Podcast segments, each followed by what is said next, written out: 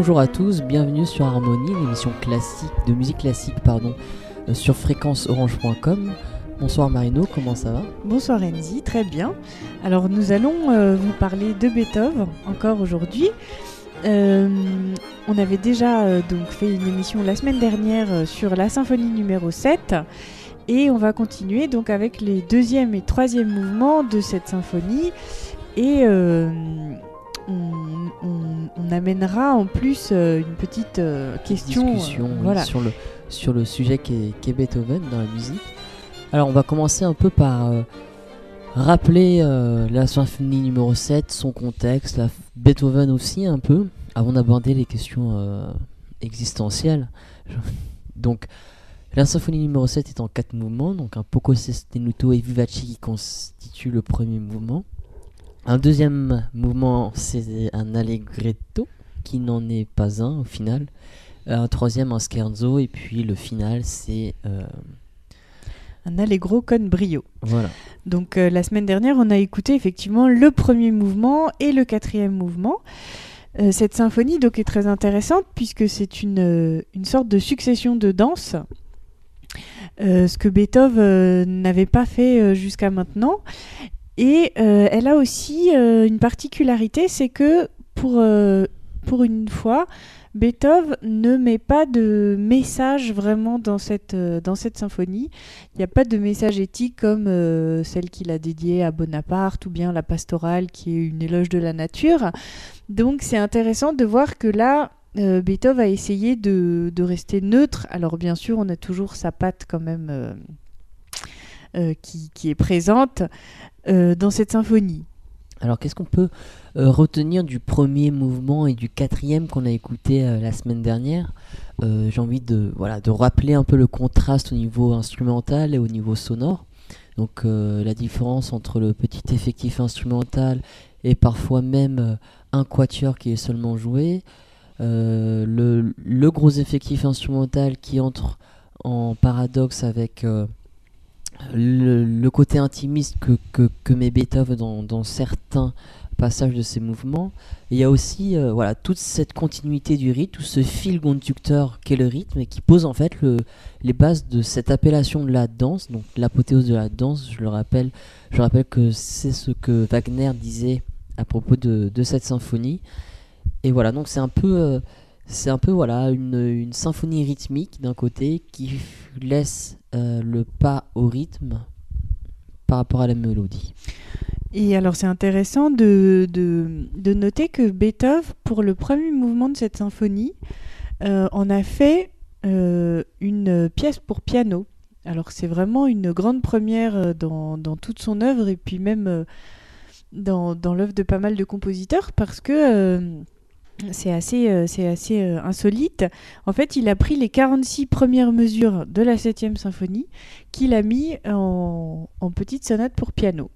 Donc, euh, en tant que, que pianiste, je pense qu'il devait voilà, ressentir ce, ce- cet appel de l'instrument. C'est alors tu dis que c'est une les 46 premières mesures qu'il utilise ensuite pour le piano ou inversement je Non, en fait, il a composé sa symphonie et il l'a réécrit pour piano ensuite. D'accord.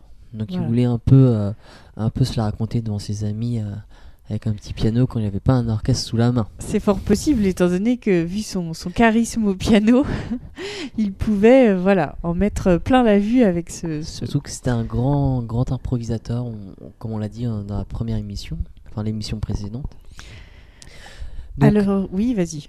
alors, c'est vrai que cette symphonie numé- numéro 7 et même ces autres symphonies on, font, beaucoup de choses. Donc, on, parle un peu voilà, du, général de Beethoven, un peu, enfin, généralement de Beethoven, avant de rentrer plus en détail dans, le troisième et le deuxième mouvement. Oui, alors je voulais a- ajouter, donc par rapport au message euh, symphonique très fort que Beethoven met dans ses symphonies, parce que euh, donc on le voit avec la pastorale, qui est un voilà euh, une symphonie très contrastée, contrastée pardon, qui est un hommage à, la nature. Euh, on, a donc la symphonie héroïque, qui est un message politique, et euh, on va, ces symphonies vont vont C'est c'est un- c'est un- c'est une notion intéressante, Marino, le, le. Oui, euh, la, cinquième aussi qui appelle le destin. Exactement. Et euh, donc on a, euh, on a aussi un, engagement en fait de ces symphonies dans notre dans, dans la, dans la culture puisque donc elles sont reprises à, à- plusieurs fins, notamment donc l'ode à la joie qui, euh, qui est l'hymne officiel européen, donc c'est vraiment une fin assez politique. On a aussi euh, cette, euh, cette présence dans la, publicité, donc dans le commercial. Beethoven, enfin les, publicitaires utilisent beaucoup les symphonies de Beethoven pour faire passer un message. Et surtout, le plus important, c'est dans le milieu cinématographique. On a une grande présence de ces symphonies, et notamment dans des films, dans des films euh, cultes. Par exemple, euh, Orange Mécanique de Stanley Kubrick. Il reprend la, la 9 symphonie il y a un grand lien entre euh, voilà, toute la pulsion sexuelle, la pulsion psychologique, les drames psychologiques, l'enfermement et l'enfer que vit le personnage de, de Mécanique et son lien avec la musique de Beethoven et euh, ce qu'on pourrait pousser aussi plus loin, la réflexion entre le personnage principal de, Kubrick et euh, le personnage de Beethoven? Alors on a également euh, dans le film très fort des hommes et des dieux, qui est aussi très engagé au niveau de voilà de, de, la religion et puis de la politique. Donc Beethoven a sa place dans ce film vraiment de façon assez forte. Et puis dans le discours d'un roi de Tom Hooper, euh, où euh, voilà, pareil, il, il utilise euh, une symphonie de Beethoven. Oui, alors curieusement, c'est euh, la septième qu'il utilise et c'est le deuxième mouvement que vous aurez l'occasion d'entendre plus tard dans l'émission. Et c'est vrai que entre le lien de musique et image, c'est très intéressant parce que ce deuxième mouvement, on y reviendra vraiment plus en détail. Je dis très rapidement qu'il fonctionne un peu comme une marche funèbre, mais que dans le film et à l'image, c'est la renaissance d'un roi, c'est la renaissance d'un personnage, c'est la renaissance d'une personnalité et qui va donner justement une entité à cette nation qu'est l'Angleterre sur ce discours. Et c'est vraiment une, interaction à la fois entre l'image et la musique qui est vraiment exceptionnelle parce qu'à chaque petit détail, à chaque petit détail, euh, que ça soit musical ou visuel, on aura une transformation à la fois de l'image et euh, de l'auditif pour donner un tout euh, qui, pose vraiment les bases d'un sentiment royal et, euh, pour le coup. Et je pense que le mot royal est vraiment bien choisi pour, pour cet exemple parce que c'est ce que rappelle aussi cette symphonie numéro 7 avec le, le, de son premier mouvement et le final de, son quatrième. Oui, alors il y a une symbolique qui est très très forte, c'est vraiment euh, le symbole de la liberté, de l'indépendance, euh, et euh, vraiment ces symphonies, elles représentent la dignité de l'homme, donc vraiment ça s'incarne dans quelque chose de, très humain et, de très terrestre. Alors on va, on attaquer un peu le, morceau qui reste. Euh, alors on va... On, on- l'a un peu déconstruite cette, symphonie dans, les écoutes et on va continuer parce qu'on on va pas se priver hein, non plus. On va passer le mouvement numéro 3 avant le mouvement numéro 2, comme on avait passé euh, le 1 et 4. Alors entre ces deux mouvements, pourquoi on les a remis ensemble? C'est parce que voilà, il y a, tout un effet de contraste pour moi. Oui, qui Euh, est très présent chez Beethoven. On en avait parlé euh, la semaine dernière. On le redira au, au fur et à mesure des mouvements. Contraste dans les caractères, dans les nuances, dans la rythmique, euh, dans, dans beaucoup d'éléments. Alors ce mouvement numéro 3, c'est un, un scherzo. Vous allez... euh, Est-ce que tu peux nous expliquer un peu euh, ce qu'est le scherzo, Marino?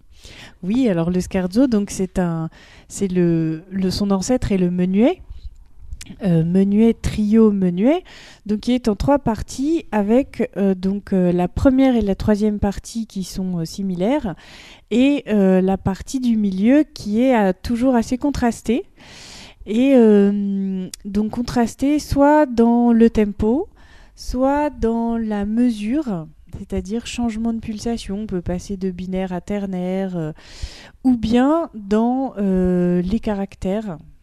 Voilà, donc euh, un scherzo euh, très contrasté au sein même de l'œuvre. Alors on va écouter tout de suite ce, ce troisième mouvement, donc euh, je vous souhaite une bonne écoute.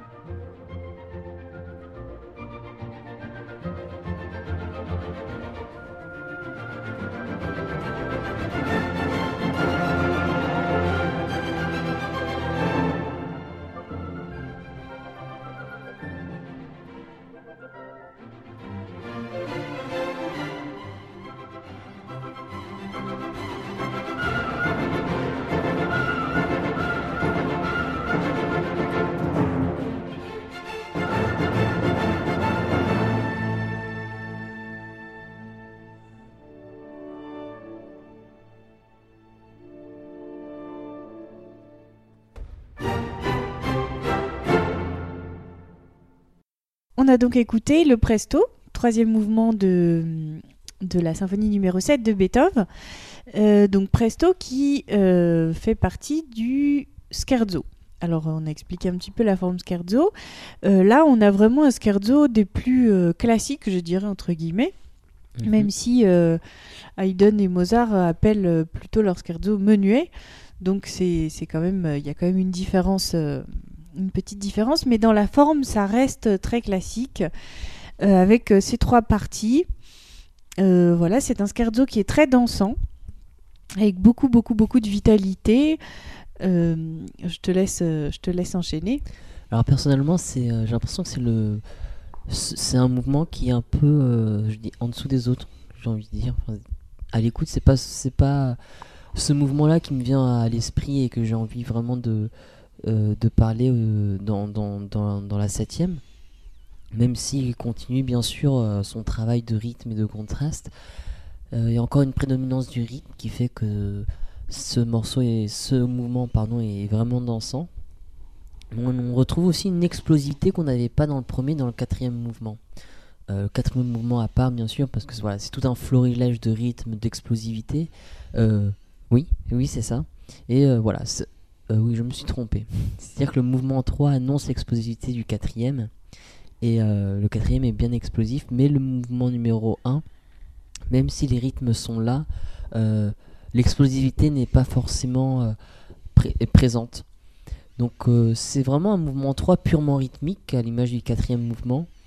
au contraire du premier et du deuxième qu'on va voir après, le rythme où le rythme est, sous-jacent.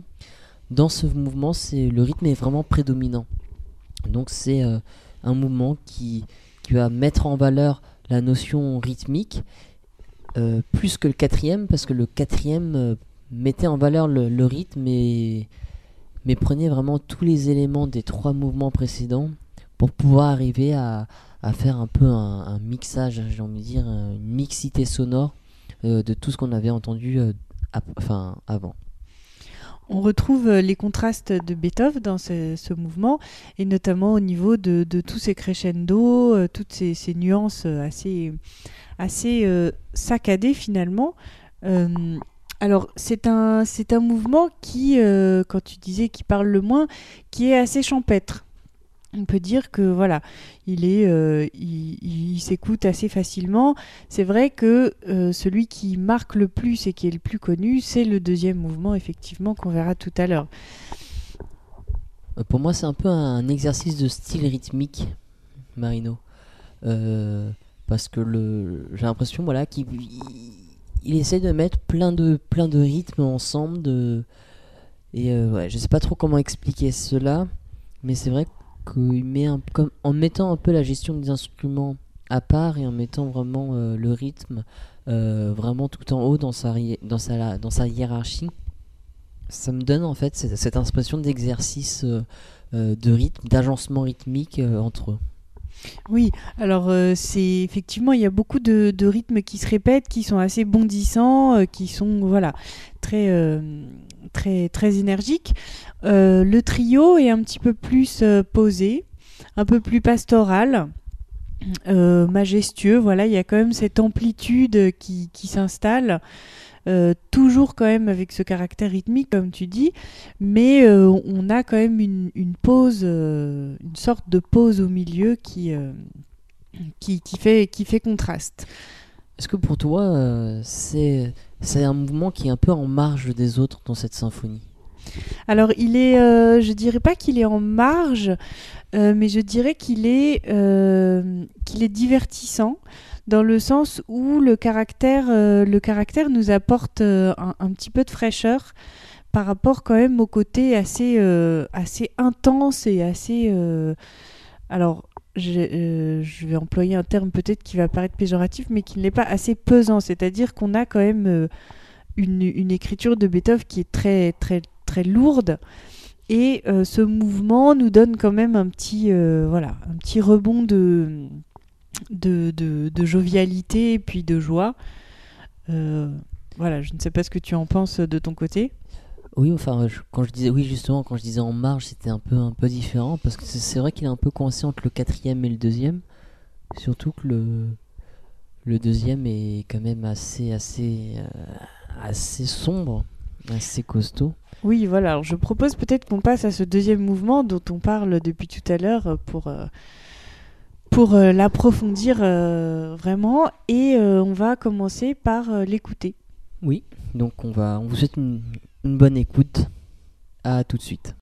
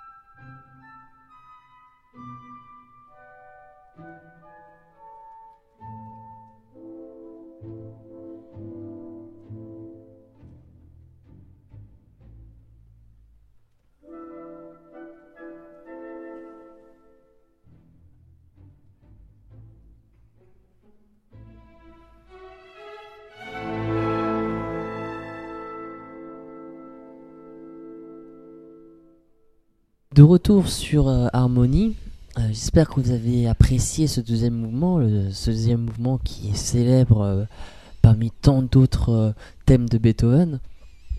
Alors c'est un mouvement qui est en La mineur, qui est en 2-4.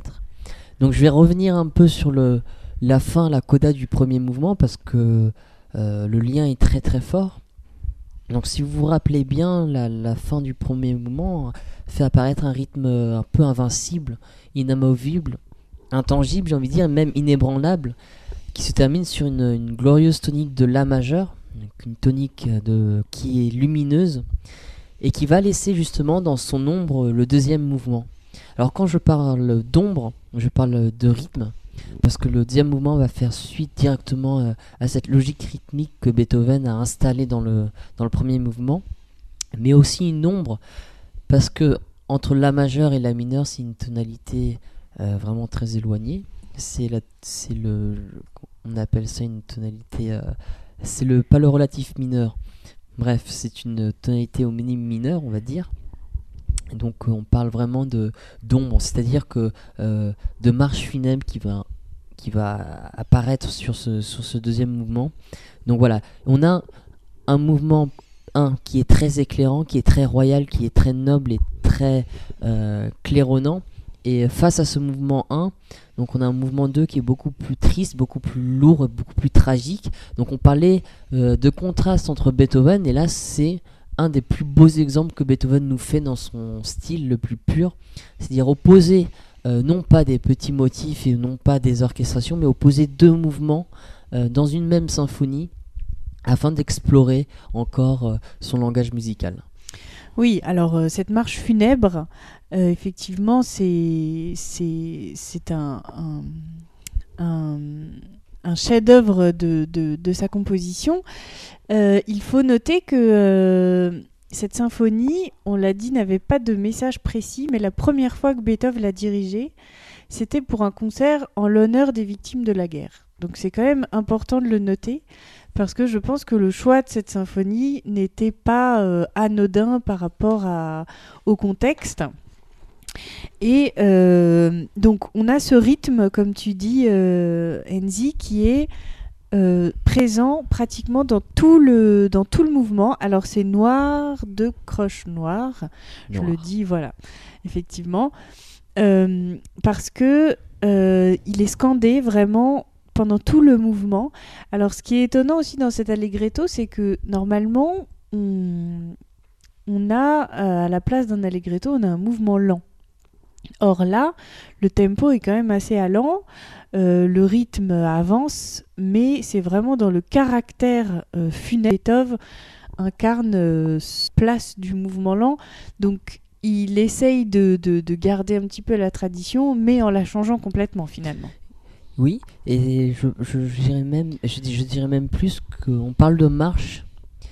Euh, c'est sûr, les compositeurs de son époque et même euh, après, plusieurs, euh, euh, plusieurs euh, musicologues ont, voilà, ont eu, je pense, ont eu une discussion sur le- ce mouvement-là, à savoir si une marche. Est-ce qu'on pourrait la qualifier de marche funèbre ou pas? Donc à l'atmosphère, euh, oui, c'est sûr. Je laisse le débat, je laisse le débat ouvert. Marino, Voilà. je sais pas ce que t'en penses. Alors euh, moi je trouve que le, thème, le terme de marche funèbre lui va bien, mais euh, pas dans tout le mouvement. C'est-à-dire qu'il y a quand même à un moment une lueur d'espoir qui, apparaît, euh, et on a même d'ailleurs une, une petite fugue dans, dans, cette partie-là qui est plus fluide. Beethoven abandonne un tout petit peu ce rythme et il est quand même toujours assez omniprésent, mais voilà, il, il- il remplit l'accompagnement de façon à ce qu'on ait une fluidité et quand même on puisse euh, respirer un petit peu euh, face à cette- ce côté pesant finalement qu'il nous présente au début. Et euh, cette respiration, euh, Marino, tu fais directement, je pense, écho à l'intermède. Donc Oui. le deuxième thème dont on verra après avoir présenté le premier, parce qu'on va, on va déconstruire un peu la symphonie, mais on va peut-être pas déconstruire les mouvements pour pas que vous soyez trop perdus. Non, c'est vrai. Alors, le mouvement 2, c'est une forme lead. Euh, donc à ne pas confondre avec le lead. Donc c'est une forme un peu qui dérive justement du lead, mais qui est, juste, qui est euh, spécifique à la formation instrumentale. Donc la forme lead, c'est un thème A, suivi d'un thème B, suivi d'un thème A. Et là, euh, Beethoven nous fait un thème A, et il y a quatre variations de thèmes. Et une cinquième qui se rajoute après le thème B qu'on appellera l'intermède. Euh, c'est sûrement la forme lead qui, est la plus connue de, l'histoire de la musique. Et euh, j'ai envie de dire sur le, sur le rythme, ce qu'on peut qualifier carrément d'ostinato rythmique et euh, à la limite d'ostinato mélodique. Donc euh, il faut rappeler que l'ostinato c'est une répétition d'une cellule rythmique ou mélodique, si je ne me trompe pas. Voilà, qui, se répète euh, de façon un petit peu obsédante, euh, comme on peut le voir dans ce mouvement.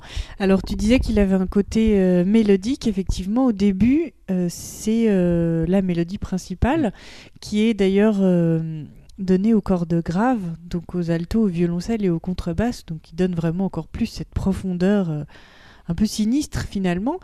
Et euh, ensuite, il est continué ce thème euh, mais avec, euh, avec euh, superposé un autre thème au-dessus. Donc, on, il passe, je dirais, en, en accompagnement et en ostinato, comme tu dis, c'est-à-dire que là, il est scandé vraiment tout au long du, voilà, de, ce mouvement.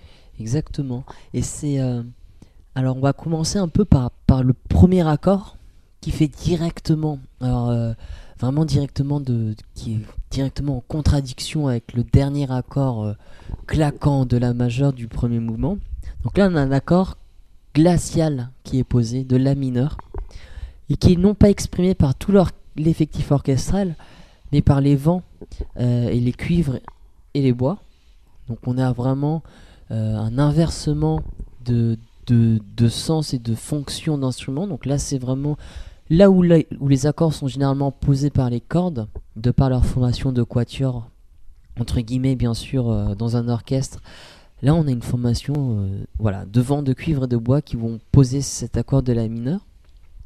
Et Oui. ensuite- Alors, comme tu disais tout à l'heure, euh, effectivement, le La mineur, c'est un petit peu le double maléfique euh, du La majeur, parce que, euh, voilà, on a ce, ce- ce côté, en fait, on passe vraiment de la lumière à l'ombre. C'est euh, un contraste vraiment étonnant que, que Beethoven nous propose. Exactement. Et c'est c'est vraiment euh, un contraste d'autant plus important que après avoir posé cet accord glacial, Beethoven lance vraiment son mouvement. C'est-à-dire que l'accord qui est posé va fonctionner comme le, celui du premier mouvement, c'est-à-dire qu'il va poser un accord et ensuite lancer euh, son, bah, sa musique Là, Beethoven, c'est exactement ce qu'il va faire dans, dans la suite. Et euh, il le fait, et, mais il le fait en étalage sonore. C'est-à-dire qu'on a d'abord euh, les cordes graves, comme tu l'as dit, qui commencent, qui s'étendent vraiment. Et donc, à la au tout début, c'est une partition de quatuor qui se, qui se pose. Et ensuite, jusqu'à l'explosion du touti orchestral, où l'ostinato rythmique est encore plus accentué, on a vraiment une ampleur qui, qui, commence à se mettre en place. Donc entre euh, on va découper un peu j'ai envie de découper un peu le, l'ostinato rythmique et mélodique en, quatre, euh, quatre, variations donc euh, la première variation ça sera seulement les cordes qui vont jouer la deuxième c'est le contre-champ qui apparaît que tu as évoqué Marino le troisième ça va être le crescendo en lui-même. Donc c'est un troisième, euh, une petite, euh, une petite euh, variation qui fonctionne comme une transition parce que c'est un crescendo, donc c'est pas, pas une partie en elle-même. Et là, le quatrième, quatrième variation, bah, c'est le fortissimo par, par excellence. Donc il explose un peu tout, toutes les carrures du classique pour faire jaillir son l'ombre de la lumière. Oui, donc ce, crescendo qui mène au point culminant euh, qu'on retrouve aussi, qui est vraiment caractéristique euh, de chez Beethoven. Et alors moi j'aimerais rajouter, euh, après donc tout ce que tu as dit, un petit point sur la, fin de ce mouvement qui est assez étonnante, puisque on finit un petit peu complètement dans le vague. C'est-à-dire qu'il y a une espèce d'accord suspendu qui, qui, reste un petit peu en suspens et qui du coup, après toute cette apothéose, cette, euh, voilà, de, de, de, de cette force, on a euh, quelque chose qui, finalement, presque, je dirais, ne finit pas. Oui, et c'est. Euh, alors, ça va être un élément de la discussion par la suite. Alors cet élément il rentre justement en contraste encore une fois. On, insiste beaucoup sur la notion de contraste, mais c'est vrai que c'est une notion qui est indissociable de Beethoven et de son, époque.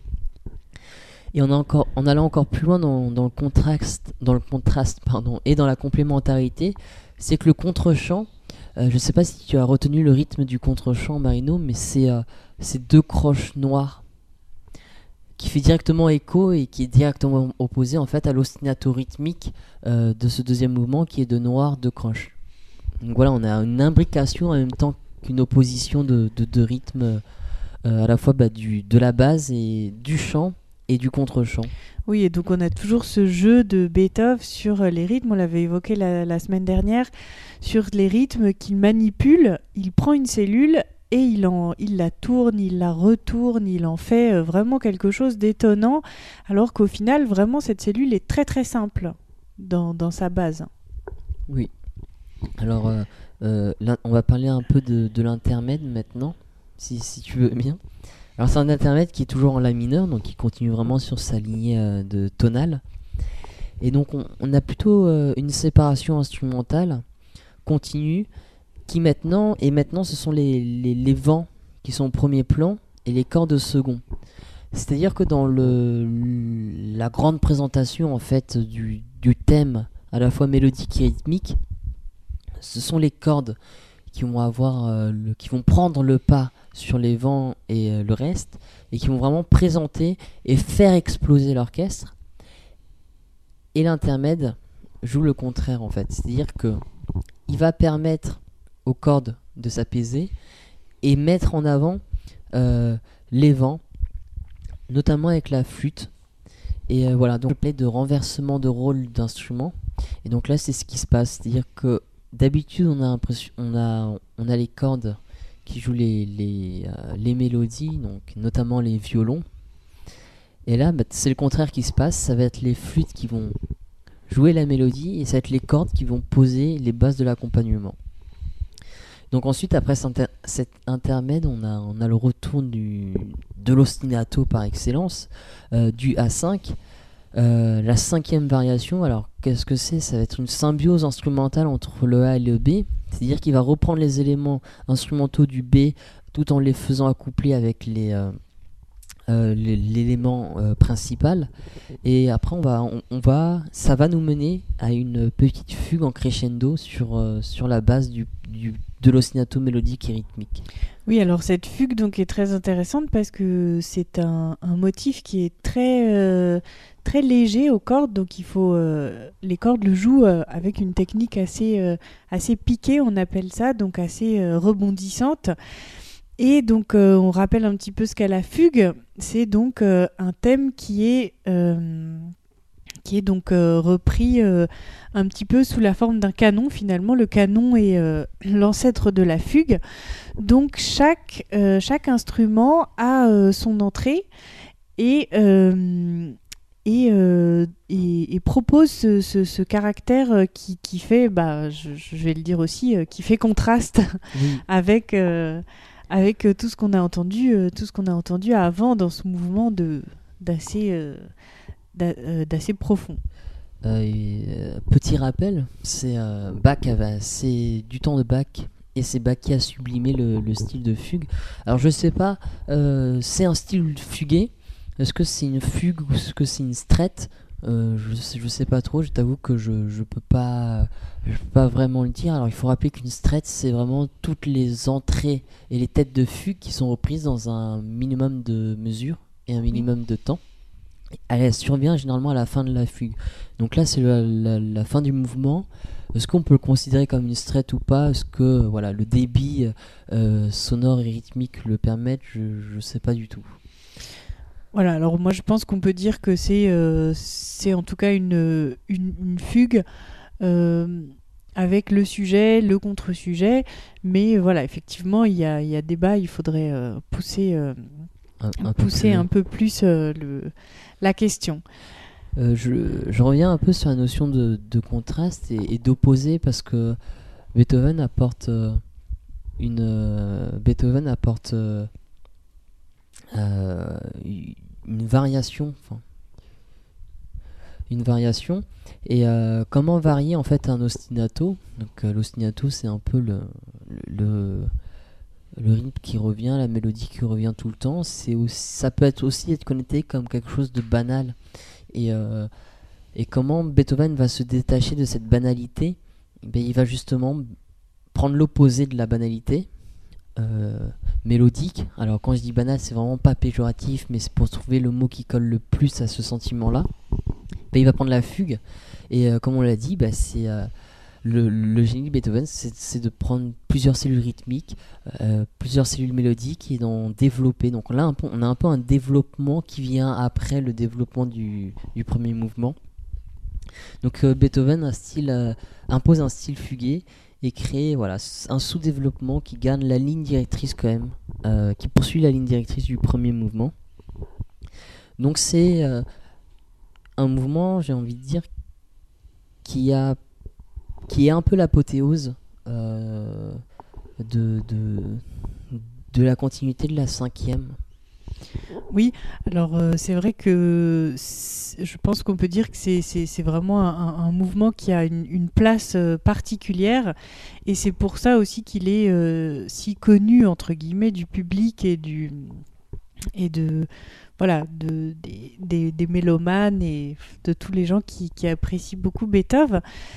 Alors on est rentré dans une analyse euh, assez technique euh, avec euh, pas mal de détails qu'on avait donnés la semaine dernière. Donc n'hésitez pas à aller écouter l'émission sur le site internet de la semaine dernière pour, pour avoir plus d'informations voilà, sur un petit peu des points abordés aujourd'hui.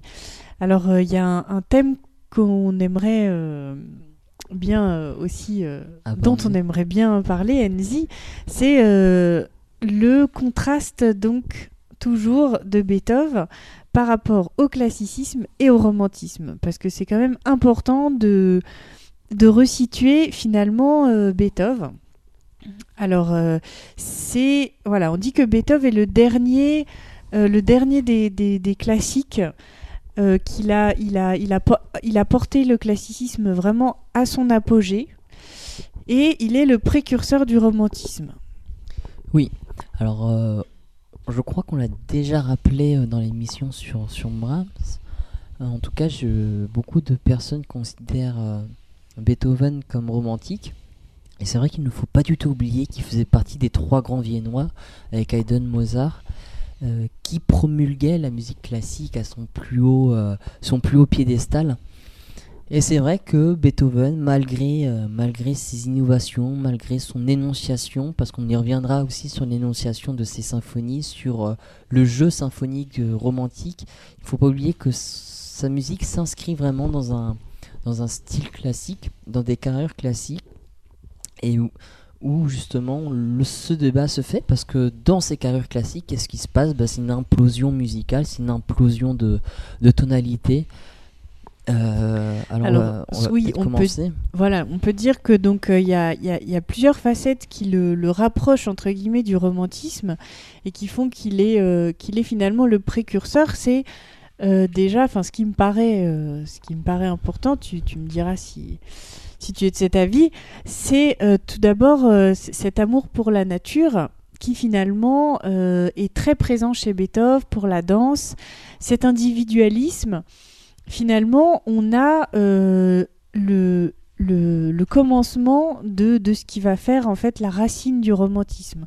C'est pour ça qu'on on le dit vraiment précurseur de, de, du romantisme.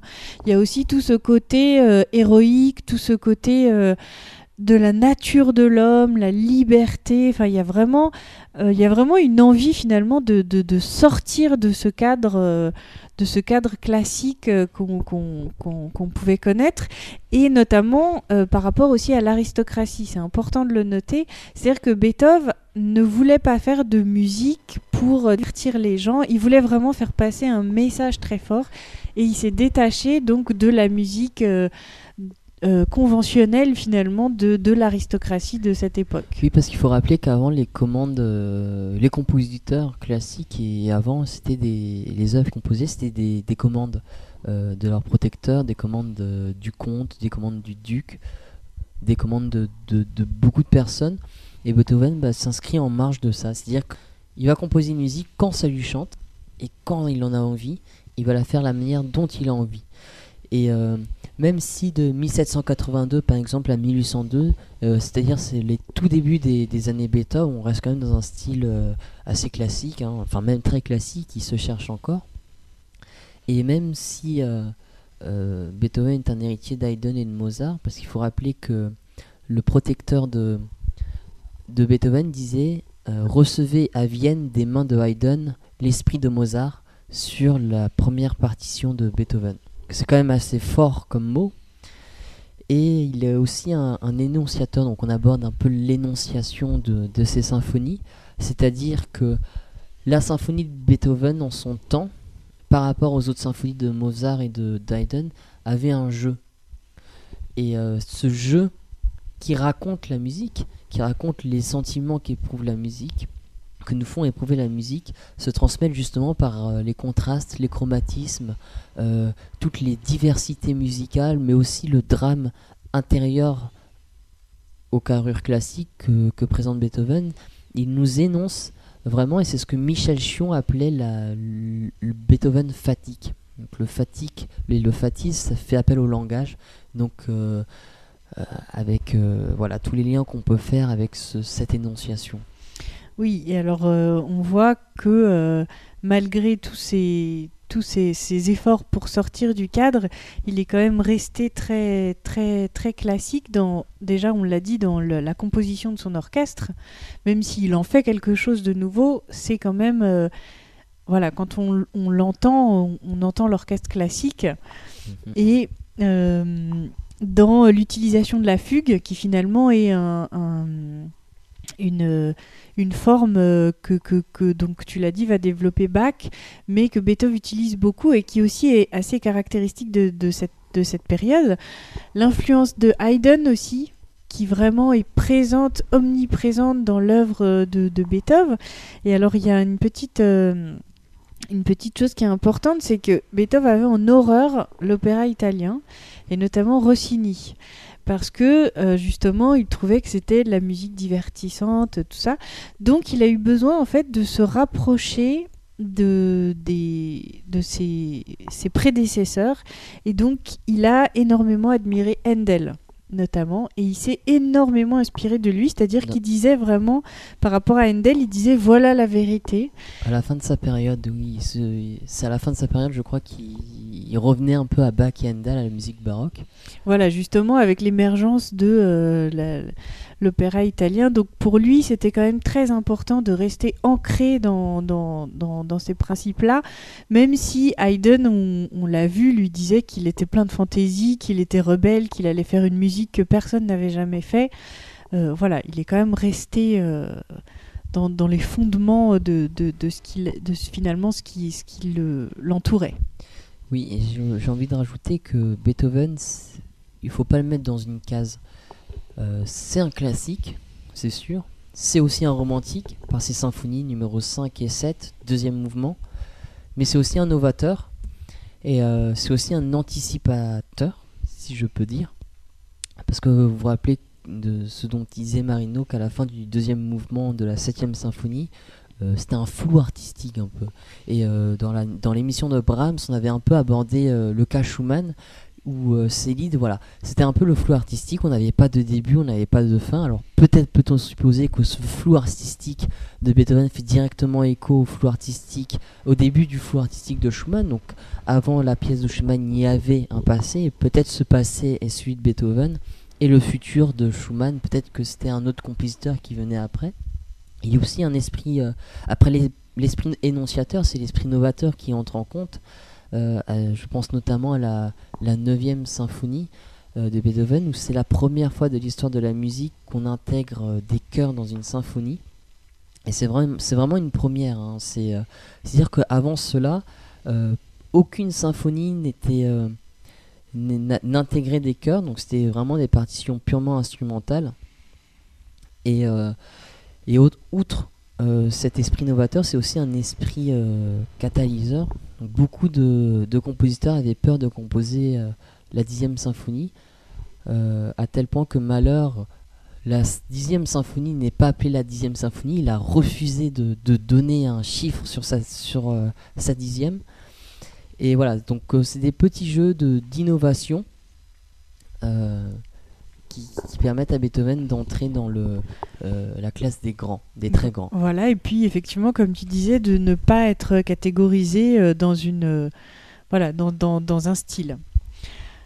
Alors, nous en avons terminé avec ce grand compositeur. J'espère que voilà, ça, ça, vous aura éclairé sur, sur ce, ce personnage assez atypique.